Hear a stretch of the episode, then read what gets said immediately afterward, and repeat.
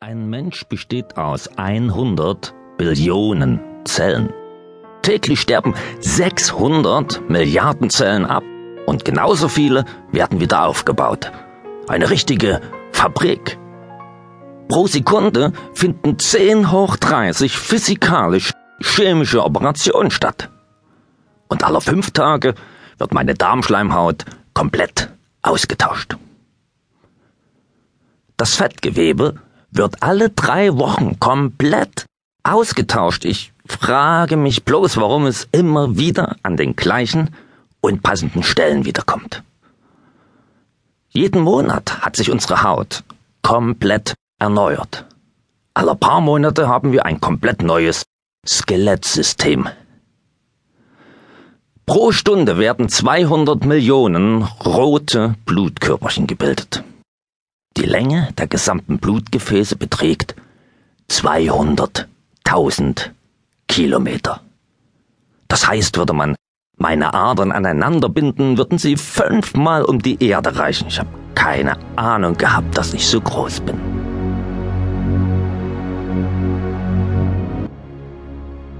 Ein neues Auto ist hoch kompliziert. Motor, Getriebe, Fahrwerk, alles gesteuert von einer aufwendigen Elektronik. Mehrere Computer steuern Motor, Lenkung, Bremsen und eine Unzahl von Helferlein, die manchmal mehr erstaunen als nutzen. Undenkbar, dass das alles so funktioniert, wenn man die Einzelteile auf einen großen Haufen kippt und wartet. Auch nach Milliarden Jahren würde sich kein Auto zusammenfinden. Denn hinter jedem Auto steckt jede Menge Intelligenz und Arbeit. In Wolfsburg, in Stuttgart, in München arbeiten kompetente, hochintelligente Menschen, die Traumautos erschaffen. Niemand würde jemals glauben, dass deutsche Wertarbeit reiner Zufall ist.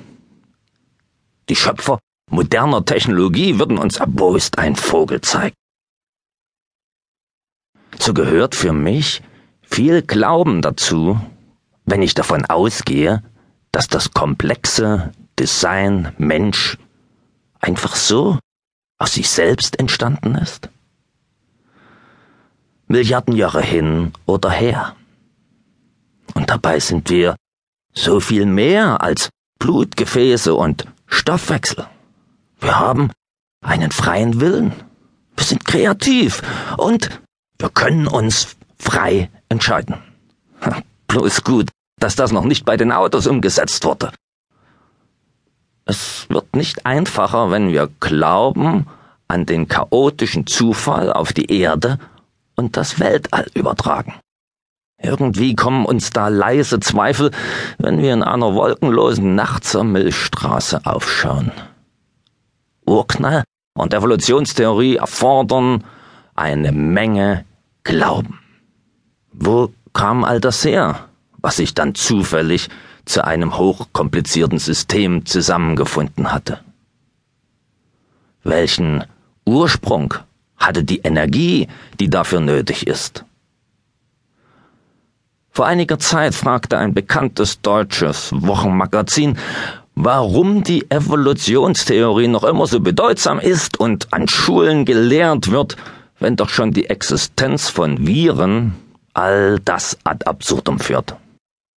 Wenn sich alles vom Niederen zum Höheren entwickelt, dürften doch so primitive Strukturen wie die Viren nicht der stärkste Feind des Menschen sein. Es ist eben doch eine Glaubensfrage. Und ich glaube, weil jeder Mensch glaubt.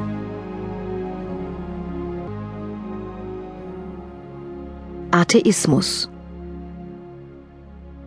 Atheisten bezeichnen sich selbst nicht als Ungläubige, sondern sie glauben, dass es keinen Gott gibt.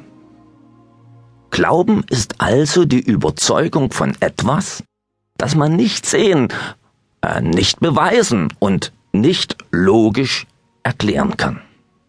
Diese Definition stammt übrigens aus der Bibel, nachzulesen im Hebräerbrief des Neuen Testaments.